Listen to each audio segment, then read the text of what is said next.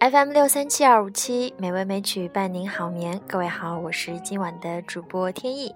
今天呢，我想为大家分享读书成为存在主义者的十个理由。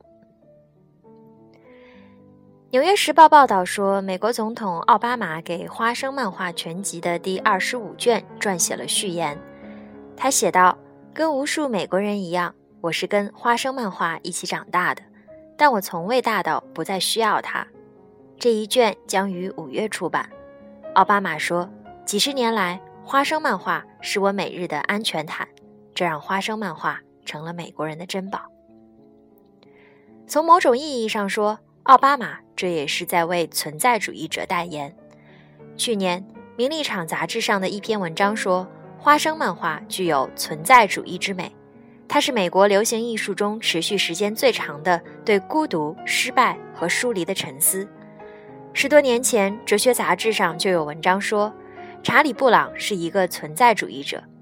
他沮丧地坐在那里，孤单又孤独，跟他的伙伴们格格不入。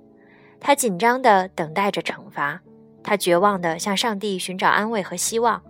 焦虑压倒了他，跟存在主义者一样。舒尔茨画的人物生活在一个没有成年人权威的世界，孩子们要自己去理解这个被他们投入进去的世界。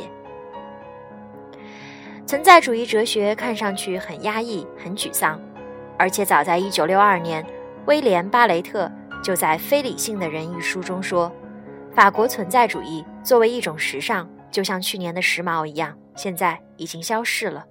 作为新闻和轰动，这个运动。”已经完全寂灭了，但英国作家《存在主义者咖啡馆》一书作者萨拉·贝克维尔在一篇文章中列举了成为一名存在主义者的十大理由：一、存在主义者是人生哲学家；二、存在主义者关心自由；三、一些存在主义者的性生活很有趣；四、存在主义者直面痛苦的现实；五。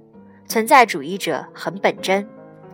六，存在主义者认为我们的所作所为非常重要。七，存在主义者不遵循主流思想。八，存在主义者的作品读起来很有趣。九，存在主义者会写到一些非传统的主题。十，存在主义者思考的都是大问题。存在主义者们不会给我们提供轻松的回答，他们甚至也没有做出很好的示范，但他们让我们意识到存在是一件难事。人们会做出一些很可怕的事情，但同时他们也指出了人类的可能性是多么广大。重读他们的著作时，我们也许能找出一些很有启发的思想，也许我们会努力地变得更像存在主义者。我想，对于存在主义者最好的解释。莫过于，悲观主义的花朵，在生命中恣意的绽放。生命可能从头是一场悲观的存在，所以很多看清了生活本质的人，他们的心底都是悲观的。他们总认为生活就是一个悲观主义的花朵，表面上看起来光鲜亮丽，实际上它的本质是痛苦而又悲伤的。到底是不是这样呢？其实有的时候，生活没有必要看得那么清楚。我们享受着一草一木、阳光、蓝天，我们只去看到我们看到的事情，我们只去相信我们听到的事情。或许生活的简单一些，其实也是很有存在感的一件事情。就像现在，冷空气逐渐的退去了，温度开始逐渐的回升。或许我们还会迎来雾霾，但是春天的步伐却是越来越近了。